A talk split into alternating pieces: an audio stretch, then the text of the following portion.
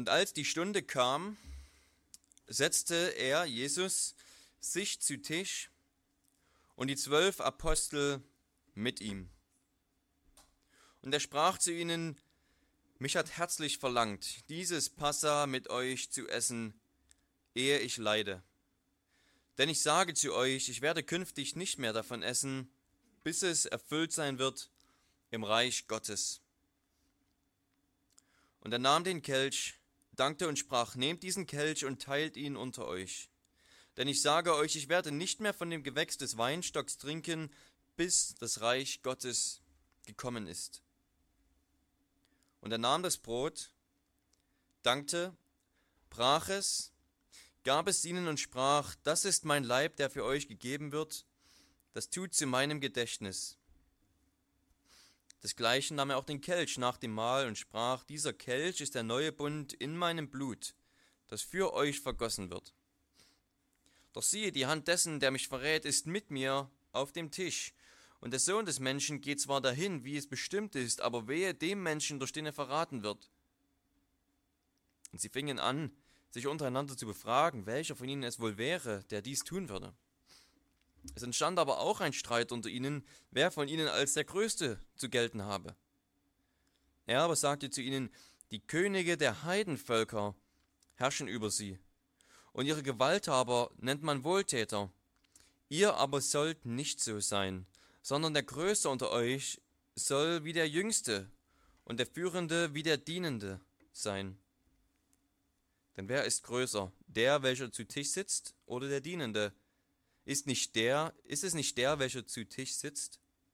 Ich aber bin mitten unter euch wie der Dienende. Ihr aber seid die, welche bei mir ausgeharrt haben in meinen Anfechtungen. Und so übergebe ich euch ein Königtum, wie es mir mein Vater übergeben hat, so dass ihr an meinem Tisch in meinem Reich essen und trinken und auf Thronen sitzen sollt, um die zwölf Stämme Israels zu richten.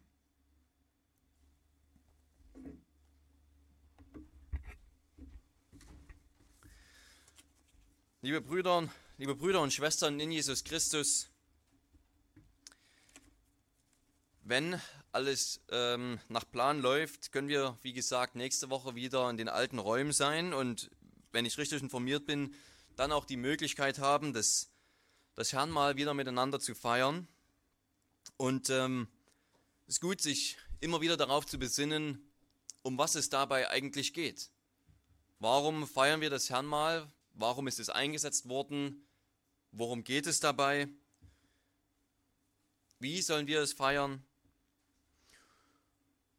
Und ich hoffe, dass dieser Abschnitt an diesem Morgen dazu helfen kann, die Vorfreude auf das Herrn mal zu steigern. Sei es nun, dass es nächste Woche gefeiert wird oder aus praktischen Gründen dann vielleicht auch nicht, das werden wir sehen. Aber einmal mehr sollen wir lernen und davon begeistert werden, warum wir Brot und Wein essen in der Gegenwart unseres Gottes. Der Abschnitt, den ich da gewählt habe, ist etwas ungewöhnlich. Er fängt, wie ihr gesehen habt, mitten in einem Abschnitt an, den die Bibel normalerweise dann mit einer anderen Überschrift da versehen hat. Da geht also der Abschnitt schon in Vers 7 los. Aber ich habe es trotzdem so gewählt, weil es mit Vers 30 eigentlich einen schönen Rahmen bildet. Es geht also los damit, dass Jesus sagt, er wird dieses Mal nicht mehr feiern, bis es wieder im himmlischen Reich gefeiert werden wird. Und dann in Vers 30 endet er auch wieder mit dieser Perspektive auf das zukünftige Reich. Und in, der, in diesem Mittelstück, da bespricht er dann noch einen wichtigen Wesenszug des christlichen Lebens, das auch aus unserem Verständnis des Abendmahls oder des Herrnmahls folgt, nämlich das Dienen. Und so wollen wir auch unter drei Punkten diesen Abschnitt unter die Lupe nehmen. Ich habe das hier noch einmal verändert. Ähm, der erste Punkt ist ein Bundesmahl und dann habe ich den zweiten und den dritten Punkt noch einmal verschoben, nachdem er schon abgedruckt wurde. Also der zweite Punkt ist dann ein Leben des Dienstes und Punkt drei ein zukünftiges Mahl. Punkt eins also an diesem Morgen ein Bundesmahl. Hier wollen wir einmal überhaupt sehen, was der historische Kontext ist und was dieses Mahl genau für uns bedeutet. Die historischen Ereignisse sind uns, sind uns allen bekannt. Jesus ist am Vorabend seiner Kreuzigung hier Mit seinen Aposteln findet er sich ein, um das Passamal zu feiern. Das Passamal, wie ihr auch wisst, wurde damals eingesetzt, kurz bevor das Volk Israel aus Ägypten gezogen ist. Da haben sie ein Schaf geschlachtet, ein Lamm geschlachtet und haben das Blut auf ihre Türpfosten gestrichen, so dass der Engel des Todes eben nicht die Kinder der Israeliten tötet, sondern nur die Ägypter straft. Und so hat Gott eine mächtige Erlösung für die Israeliten geschafft. Es war eben nicht nur, dass sie dann gehen konnten, sondern die Ägypter haben sie regelrecht angebettelt, dass die Israeliten jetzt gehen. Und die Israeliten haben dazu noch die Ägypter ausgeplündert, weil sie dann nach Schätzen und Schmuck fragten und die Ägypter ihnen alles mitgegeben haben. Hauptsache, ihr verlasst uns jetzt. Gott hat also ein großes Werk der Macht getan. Und im Alten Testament wird immer wieder darum auch Bezug auf dieses Werk genommen. Es ist so ein großer Lösungswerk. Die Sklaven, die 400 Jahre gedient haben, sind wie Sieger ausgezogen durch das Werk Gottes. Darauf fußt dann im Alten Testament der sogenannte Alte Bund. Das Volk Israel verlässt Ägypten, zieht zum Berg Sinai und dort wird ihnen der sogenannte Alte Bund gegeben. Gott hat Mose bei sich auf dem Berg, gibt ihm die Gesetzestafeln, schließt den Bund mit dem ganzen Volk Israel. Und heute Nacht, damals, als Jesus dieses Passa mal wieder einmal feiert, kommt ein noch größeres Ereignis zustande. Denn es kommt zu einem noch größeren, zu einem noch besseren, zu einem neuen Bund.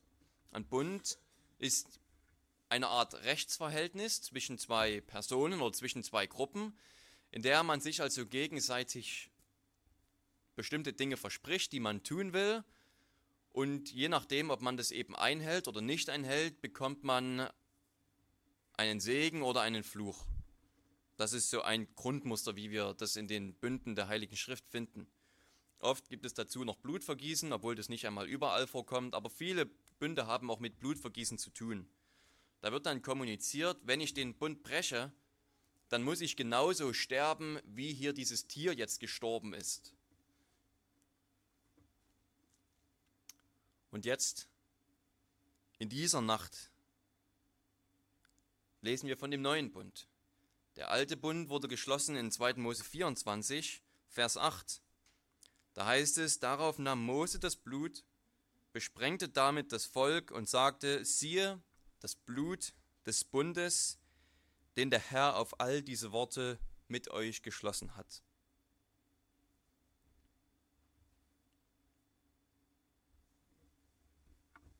Mehr als tausend Jahre später sagt Jesus, das ist dieser Kelch, ist der neue Bund in meinem Blut. Mein Blut wird vergossen und dadurch wird ein neuer Bund geschlossen. Der erste Bund wurde gebrochen von Israel. Israel hat darin versagt, Gott gehorsam zu sein. Israel hat darin versagt, als Nation ein Licht für die anderen umliegenden Völker zu sein.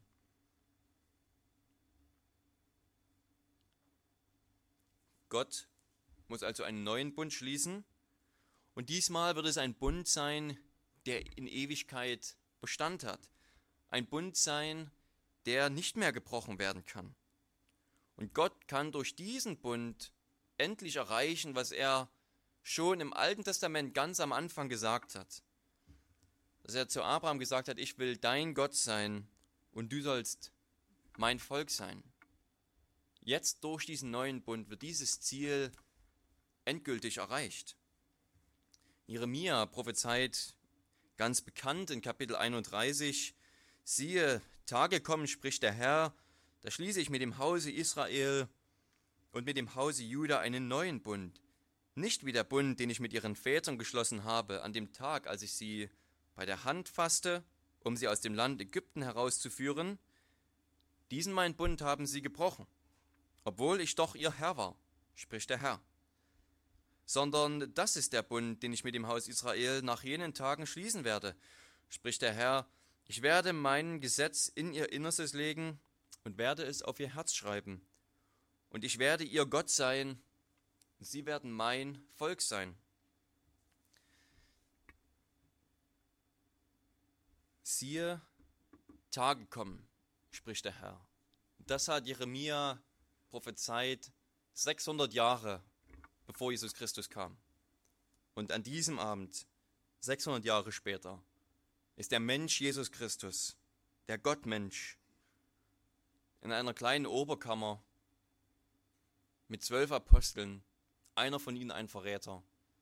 Und er sagt, es ist soweit. Hier ist der neue Bund in meinem Blut, worauf das Volk Israel Jahrhunderte gewartet hat. Jetzt passiert es. Er wird erst am nächsten Tag sterben, erst am nächsten Tag sein Blut vergießen, aber schon an diesem Abend setzt er dieses Zeichen ein und gibt Brot und Wein. Und das Besondere ist, dass Jesus nicht einfach sagt, okay, es ist soweit, hier ist der neue Bund, glaubt mir es einfach, sondern was macht Gott? Gott, wie er es immer tut, kommt ganz zu uns herab. Und er verbindet diese große Wahrheit des neuen Bundes mit etwas ganz Profanem, mit ein bisschen Brot und Wein mit einem Essen. Das größte Ereignis der Geschichte, das größte Ereignis der Weltgeschichte, Jesu Tod, der Leben hervorbringt, der uns das ewige Leben bringt, wird dargestellt in Brot und Wein. Wir müssen kein großes Zeremoniell befolgen. Wir müssen keine großen Aufstände machen, um uns daran zu erinnern, was der neue Bund ist. Wir müssen uns keinen Ast abbrechen, um das zu feiern, sondern Gott kommt ganz weit zu uns herab und sagt, hier habt ihr Brot, das ist ein Grundnahrungsmittel, es ist ganz normal, es ist ganz einfach. Hier habt ihr Wein, das ist in der Bibel immer das Getränk der Freude, ein Getränk der Festlichkeit. Es gibt also auch etwas Besonderes, es ist etwas Großes, was er da auch darstellen will. Dann sagt er, hier habt ihr Brot und Wein. Seht und schmeckt, wie freundlich der Herr ist. Seht und schmeckt. Das 600 Jahre des Wartens und das erst seit Jeremia, noch nicht einmal von Mose zu sprechen. Seht, dass 600 Jahre des Wartens ein Ende haben und ein neuer, ewiger Bund, der Heil bringt, ist da. Und das ist nicht nur theologisch interessant, sondern das ist auch, ich denke, für unsere Praxis ganz relevant und, und wichtig. Es, ist halt nur ein bisschen Brot, es ist nur ein, ein kleiner Schluck Wein. Es ist nicht unbedingt das, was wir unter einem großen Mahl verstehen, aber erstens war es ja bei den Jüngern auch nicht viel anders. Sie haben Brot gebrochen bekommen und ein Stück Brot gegessen und haben einen Kelch miteinander gehabt und sich geteilt.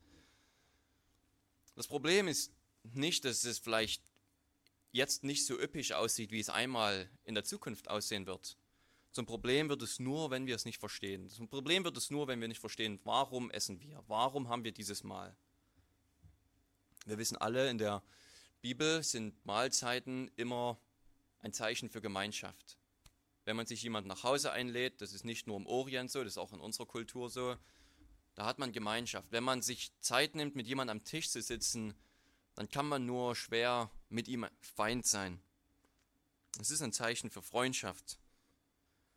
Und das Interessante ist, dass wir in der biblischen Kultur, in der biblischen Zeit des Alten Testamentes es immer wieder finden, dass wenn ein Bund geschlossen wurde, dass die Leute dann zum Essen zusammenkamen. So finden wir es zum Beispiel bei Jakob und Laban. Jakob hat, wie gesagt, oder wie ihr wisst, die Nase voll von Laban und reist aus mitten in der Nacht, eine Nacht- und Nebelaktion. Und Laban holt ihn ein und stellt ihn zur Rede. Und sie debattieren aus, dass ja die Probleme, die es zwischen ihnen gab in ihrer Beziehung. Und dann sagen sie, okay, so soll es in Zukunft nicht mehr sein, sondern wir machen einen Bund. Wir machen einen Bund, dass Jakob sich zum Beispiel gut um die Töchter kümmern wird, die er geheiratet hat.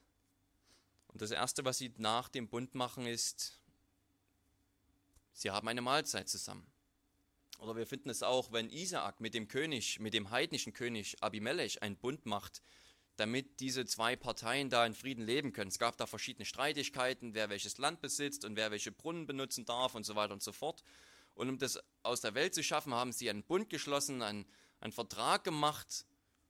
Und unweigerlich danach lesen wir, dass sie sich auch zu einem Mahl getroffen haben, gemeinsam gegessen haben. Es ist also so, dass, dass, dieses, dass diese Mahlzeit, dieses Zusammenessen, dieses ganz profane eigentlich, besiegelt, dass hier ein Vertrag zwischen zwei Parteien geschlossen wurde. Die zwei, die eben miteinander essen, die bestätigen, okay, wir sind in einem wichtigen Verhältnis miteinander. Wir haben uns an verschiedene Pflichten zu halten. Und das Großartige ist, das Besondere ist, dass Gott selbst diese Sitte übernimmt. Und er macht das genauso mit seinem Volk. Ich habe schon 2. Mose 24 erwähnt, da wird also ein bisschen Blut auf das Volk gesprengt in Vers 8 und ein Bund wird geschlossen. Und wie geht es in Vers 9 weiter? Ihr könnt euch es jetzt schon denken. Da wird eine Mahlzeit erwähnt.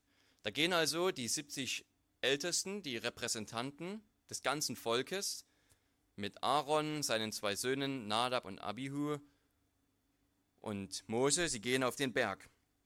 Da heißt es, sie steigen hinauf und sie sahen den Gott Israels. Und unter seinen Füßen war es wie Arbeit in Saphirplatten und wie der Himmel selbst an Klarheit. Gegen die Edlen der Söhne Israel aber streckte Gott seine Hand nicht aus, sondern sie schauten Gott und aßen und tranken.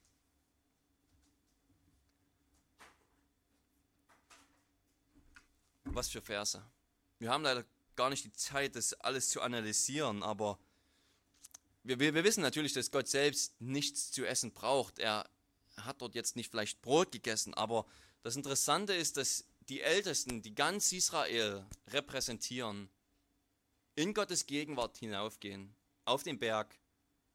Und wir lesen dort nicht, dass sie auf ihre Knie niedergefallen sind. Vielleicht haben sie das auch gemacht.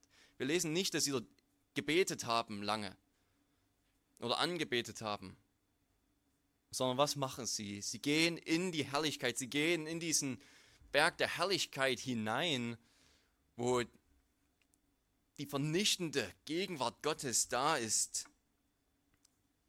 Und sie essen dort. Zweimal sagt der Text, dass sie Gott gesehen haben. Und wir, wir wissen das immer wieder sagt Gott, mein, man kann mein Angesicht nicht sehen. Er sagt es zu Mose selbst, wenn du mein Angesicht sehen würdest, dann würdest du sterben. Er kann sich Mose nicht in seiner Herrlichkeit offenbaren. Und wir wissen natürlich auch hier, sie haben Gott nicht in seinem Licht gesehen, wie wir heute gebetet haben, in das keiner kommen kann. Aber obwohl es für uns geheimnisvoll bleibt, wird mehrfach, wird zweimal gesagt, sie sahen Gott. Sie sahen den Gott Israels. Und es wird explizit gesagt, dass er seine Hand nicht gegen sie ausstreckte. Und was machen sie da oben? Sie essen. Sie haben Tischgemeinschaft mit Gott, sozusagen. Und übrigens liegen dann ja auch die Schaubrote in dem Allerheiligsten, im Tempel. Es ist so, als ob da angedeutet werden will, dass Gott sozusagen sich selbst an seinen Bund erinnert. Ich habe die Tischgemeinschaft ich bin hier auch am Brot mit euch. Und im Allerheiligsten liegen diese Brote aus.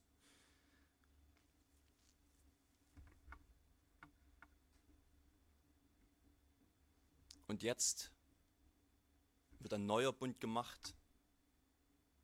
Und wieder kommen die Menschen zusammen mit Gott und essen mit ihm.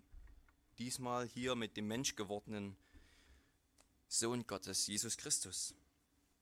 Kinder, ihr wisst ja alle, was eine Unterschrift ist. Ihr habt es vielleicht schon mal gesehen, wenn eure Eltern ein Papier unterschreiben. Oft kann man das gar nicht lesen. Das ist nur so eine ganz schnelle Handbewegung. Zum Beispiel, wenn ihr eure Arbeiten unterschreiben lassen müsst von euren Eltern, dass sie die Zensur gesehen haben, dann müssen sie da ganz schnell ihren, ihren Namen draufschreiben.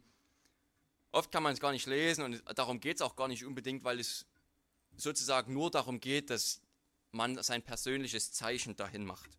Es ist sozusagen eine Bestätigung. Ja, ich habe das gelesen oder ja, ich habe diesen Brief mit selber geschrieben. gezeichnet Simon. Dafür ist eine Unterschrift da. Vielleicht habt ihr selber schon mal, schon mal versucht, eure eigene Unterschrift zu üben. Das ist immer ein schöner Spaß, sich eine eigene schöne Unterschrift anzugewöhnen. Und mit dem, mit dem Abendmahl könnt ihr euch sozusagen vorstellen, als wäre es wie mit einer Unterschrift.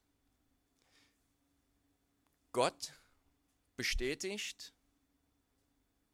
dass er mit uns in einem Bund ist. Es wird dieser Bund geschlossen, es wird das Blut vergossen, aber dabei bleibt es nicht, sondern um uns es wirklich deutlich zu machen, um uns zu versichern, setzt Gott noch seine Unterschrift darunter. Und das Volk Israel ist in der Gegenwart Gottes und wir essen in der Gegenwart Christi. Und auch wir von unserer Seite bestätigen damit, auch wir sind in einem Bund.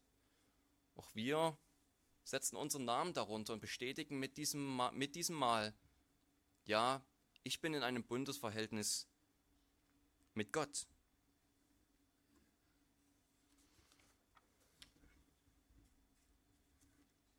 Und ihr Kinder, ihr seid übrigens auch schon mit, Bund im, mit Gott im Bund, auch wenn ihr jetzt noch nicht zum Abendmahl zugelassen seid. Aber ihr seht oder ihr wisst durch eure Taufe, dass Gott mit euch im Bund sein will und dass ihr mit ihm schon im Bund seid und dass er euer Gott sein will. Für das Abendmahl ist es aber dann eben auch wichtig, dass man selber noch genau versteht und bekennt vor der Gemeinde, dass man an diesem Gott festhalten will und mit Gott geht und zu seinem Volk gehört.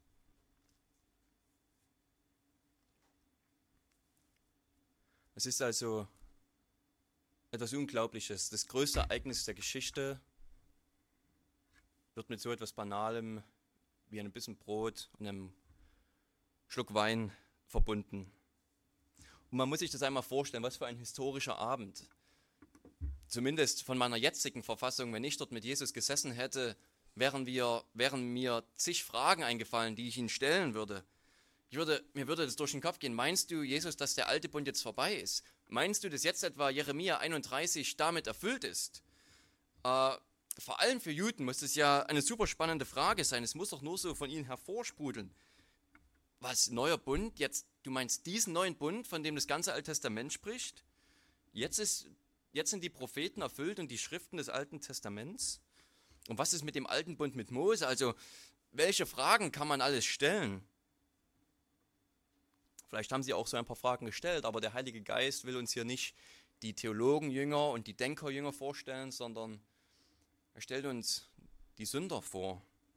Weltbewegende Neuigkeiten aus dem Mund Jesu. Worüber streiten sich, worüber sprechen die Jünger? Wer ist der Größte unter uns? Sie stellen nicht nur eine Frage, die offensichtlich aus einem sündigen Herzen kommt, dieses Verlangen, der Größte zu sein, sondern am Tisch vor ihm diskutieren sie offen darüber. Wie, wie kleine Kinder. Noch am Vorabend der Kreuzigung muss der Erlöser der Welt seinen Jüngern das Einmaleins des Königreiches Gottes erklären. Und das führt uns zum zweiten Punkt ein königliches Leben. Wie gesagt, ich habe das in eurem Handout in dem dritten, äh, als dritten Punkt, aber habe es noch einmal vertauscht. Wie gesagt, ein Verräter sitzt mit Jesus am Tisch. Allein das ist schon eine unglaubliche Situation. Jesus wird wegen ihm sterben. Man kann sagen, er wird nicht für ihn sterben. Er ist der Sohn des Verderbens. Er wird verloren gehen. Aber er wird wegen ihm sterben. Und so fragen sich die anderen Jünger, bin ich vielleicht dieser Sohn des Verderbens? Man denkt fast, wenn man so eine Frage stellt, dann muss man doch die nötige Demut dazu haben. Man denkt doch nicht von sich selber, bin ich vielleicht derjenige, der Jesus Christus selbst verrät, um dann wiederum so eine hochmütige Diskussion zu führen. Und dennoch läuft es. Vielleicht ging es in etwa so, wirst du ihn verraten? Nein, ich werde nicht. Werde ich ihn verraten? Nein, ich werde nicht verraten. Eigentlich bin ich wahrscheinlich sogar einer der wichtigsten Jünger. Äh, einer der größten bin ich. Äh, du bist auf jeden Fall keiner der größten. Weißt du noch, letzte Woche, da hast du dich total blamiert. Mir ist sowas nie passiert. Ich bin eigentlich einer der größten Jünger. Und dabei ist natürlich für die Jünger völlig klar, wer der Größte ist, dem muss gedient werden. Der ist der Wichtigste. der gehört zum engeren Zirkel, der wird bedient am Tisch. Und Jesus sagt, ihr habt es einfach nicht verstanden. Wie läuft es im Reich Gottes? Demut steht ganz oben. Der Größte dient. Und er nimmt sich selbst ein Beispiel. Es muss gar nicht dazu gesagt werden, dass Jesus der Größte ist. Natürlich ist Jesus Christus der Größte am Tisch. Und was macht er? Er dient. In Johannes 13 zum Beispiel sehen wir, dass er sich nur mit einem Untergewand bekleidet, wie es die Sklaven damals getragen haben, um ihnen die Füße zu waschen. Und er dient selbst mit seinem Leben.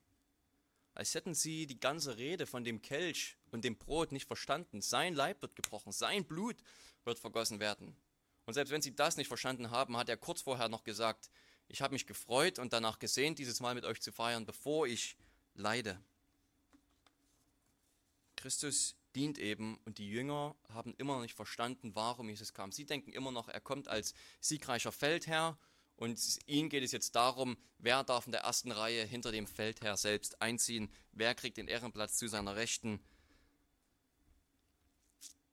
Das Abendmahl muss uns und sie immer wieder daran erinnern, es ist jetzt im Reich Gottes eine Zeit zum Dienen.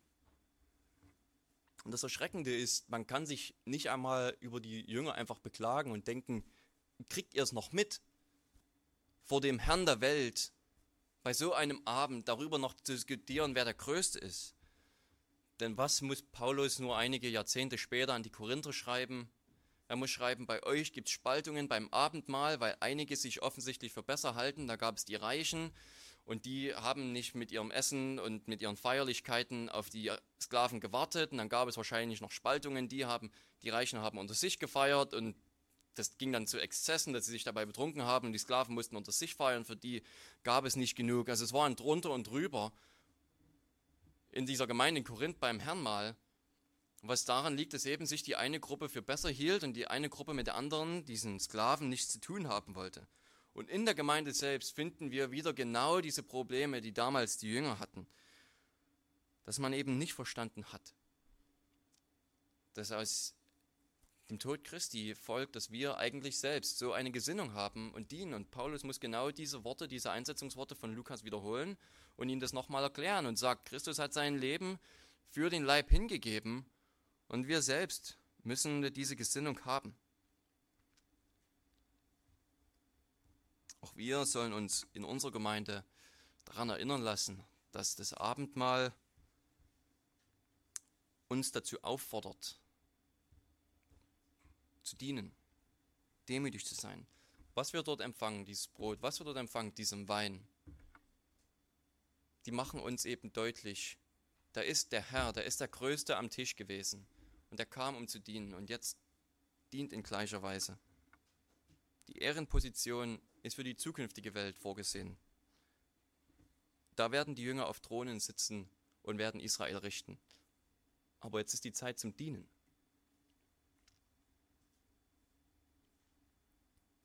Und das bringt uns zu unserem dritten Punkt.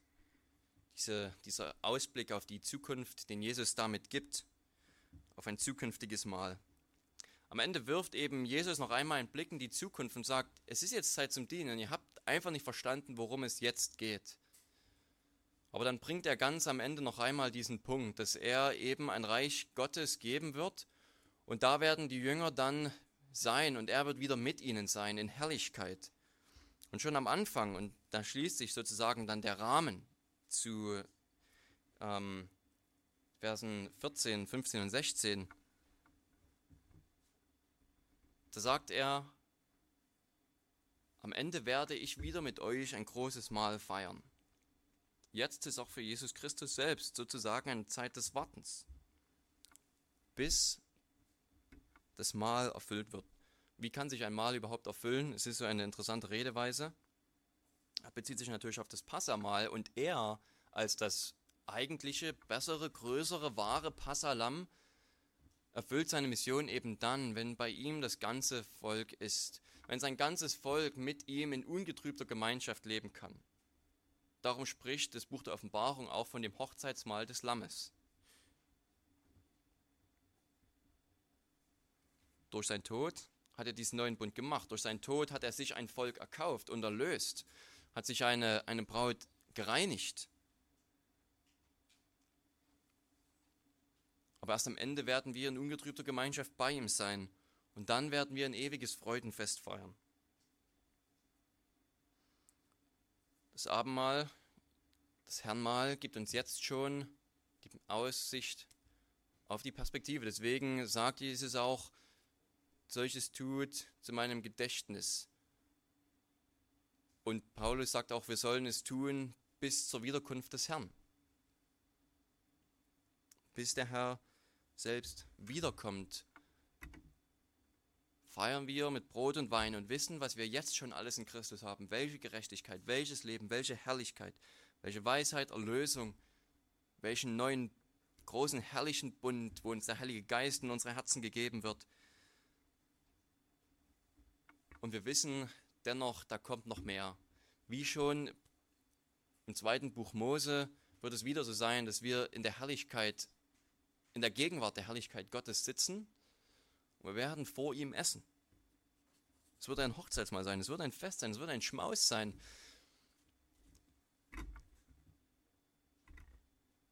Ein Schmaus, das, den kein Auge gesehen hat, von dem kein Ohr gehört hat und der in keines Menschen Herz oder Sinn gekommen ist. So wird es sein. Und daran erinnert uns jetzt schon das Herrnmal. Jesus lobt die Jünger. Jesus lobt die Jünger für ihn, äh, für, für Ausharren mit ihm. Äh, so interessant, so demütig äh, zu sehen, wie Jesus, nachdem sich die Jünger gerade gestritten haben und so blamiert haben, wiederum doch anerkennen kann und, und das Gute und den kleinen Fortschritten der Heiligung sozusagen sieht und lobt, dass sie mit ihm ausgeharrt haben. Und er sagt, ich werde euch ein Reich geben. Unser Text hier in der Schlachterübersetzung sagt, ähm, ich übergebe euch ein Reich, wie mir von meinem Vater ein Reich übergeben ist. Das Interessante ist, äh, was hier unsere Übersetzung gar nicht zum Ausdruck, bringen kann, ist, dass das Wort eigentlich das sozusagen das Verb für das Wort Bund ist. Also so wie er am Anfang spricht, das ist der Bund in meinem Blut, so benutzt er jetzt nochmal sozusagen das gleiche Wort, wenn er sagt, ich gebe euch ein Reich. Man, man könnte sozusagen etwas hölzern mal übersetzen, ich bunde euch ein Reich, ich verbunde euch ein Reich. Das ist kein Deutsch, aber ähm, um sozusagen eine Idee zu kommen, durch einen Bund gebe ich euch ein Reich, wie durch einen Bund der Vater mir ein Reich übergeben hat. Durch was für einen Bund? Natürlich durch den neuen Bund, den wir im Brot und Wein sichtbar schmecken und genießen können. Jesus schließt also hier am Ende seiner, seiner, seiner Ermahnung wieder an das Abendmahl an und kommt zurück und sagt, ihr seht das Reich Gottes und das, Zuk und die, das zukünftige Reich Gottes in seiner Herrlichkeit. Das seht ihr auch schon in dem Brot und Wein. Denn ich habe es euch durch einen Bund gegeben und diesen Bund könnt ihr schmecken. Schmeckt ihr im Brot und schmeckt ihr im Wein. Die Jünger haben freilich eine besondere äh, Stellung dann im Himmelreich, aber wir alle werden mit ihm da sein, die wir an Jesus Christus glauben und werden dieses Hochzeitsmahl mit ihm feiern. Wenn wir also nächste Woche die Möglichkeit haben, das Herrn mal wieder zu feiern, lasst uns das im Kopf halten, dass Gott so, ja, so tief zu uns herabkommt, dass er dass er so einen großen Bund, diese großartige Beziehung zwischen Gott und Mensch, dass er die in so einfachen Dingen wie einem, einem Mahl, einem Stück Brot, einem Schluck Wein für uns darstellt, um seine Unterschrift darunter zu setzen, ich habe den neuen Bund mit euch geschlossen in Jesus Christus. Und wir setzen auch unsere Unterschrift darunter und sagen, wir sind in dem Bund mit dir, ewiger Gott. Und wir wollen darum dienen und wollen dementsprechend leben. Und in Ewigkeit wissen wir, wir werden wieder mit Gott in seiner Herrlichkeit feiern. Amen. Lass uns gemeinsam beten.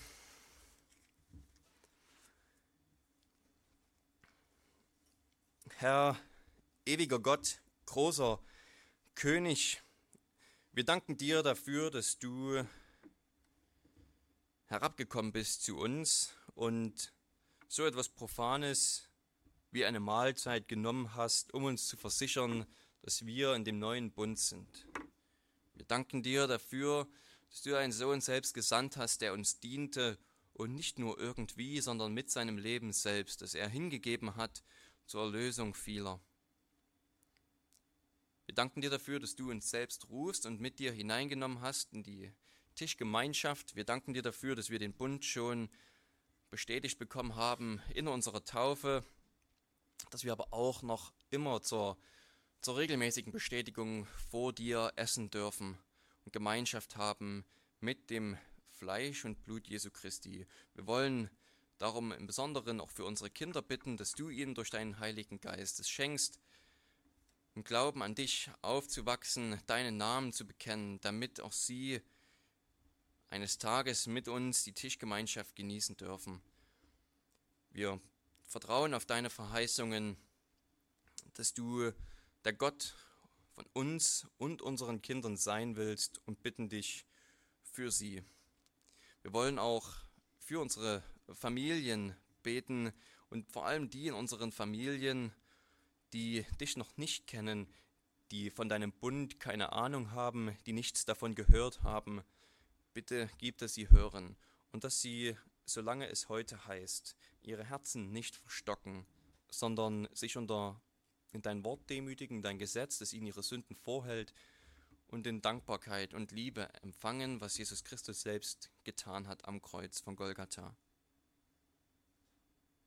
Wir bitten dich auch für diese Gemeinde, baue du, erbaue du uns, erhalte uns im Glauben, erhalte uns in der rechten Gesinnung von Dienern, dass wir nicht wie die Korinther in Spaltungen verfallen, Spaltungen, die sich beim Herrnmal, aber auch ansonsten in allen anderen Bereichen des Gemeindealltags zeigen können, dass wir uns nicht ähm, für die Besseren halten, sondern wie du es von uns verlangst und forderst, dass wir den anderen höher achten als uns selbst. Schenke du uns das immer wieder durch die Verkündigung deines Wortes und dass dein, dein Mahl, das du uns eingesetzt hast, selbst uns daran erinnert, wie Jesus Christus, der der Größte von uns allen ist, doch der Geringste wurde und uns gedient hat. Erbaue du uns, erhalte uns bei dir, lass uns miteinander wachsen und zueinander hinwachsen in Liebe, in Geduld, in aller Fürsorge füreinander, dass wir ein Licht in dieser Welt sein können. Ein Licht, das auf dem hohen Berg steht und gesehen wird von weiter Ferne und dass durch die guten Werke auch die Menschen um uns herum dich loben und preisen danken dir dafür, dass du Herr bist, lebendig machst, Kirche baust und die Verheißung gibst, dass die Pforten der Hölle die Gemeinde niemals überwinden werden. Darum wollen wir für die verfolgten Christen ebenso beten. Und die, die sich in Angst und Verzweiflung treffen, für die, die sich unter Androhung der Todesstrafe zu dir bekennen und zum Gottesdienst treffen, sei auch bei ihnen und lass ihren ihr Glaubensbekenntnis Frucht tragen, dass ihre Feinde durch Gnade überwunden werden und dass ihr Blut zum Samen der Kirche wird. Wir danken dir dafür, dass du diese Verheißung gibst, Kirche zu bauen, Kirche zu erhalten und wollen dich darum für diese verfolgten Christen und für die Kirche in anderen Krisenregionen, politisch wie sowie Krisenregionen durch Naturkatastrophen, auch für diese Gemeinden und Kirchen beten. Sei gnädig, gib ihnen alle Kraft, alle Weisheit, die sie brauchen, sich zu bekennen zu dir, sich zu treffen, zum regelmäßigen Gottesdienst deinen Namen zu bekennen. Wir danken dir, ewiger Gott, dass du die Wacht über uns hältst, als Kirche und als Individuen.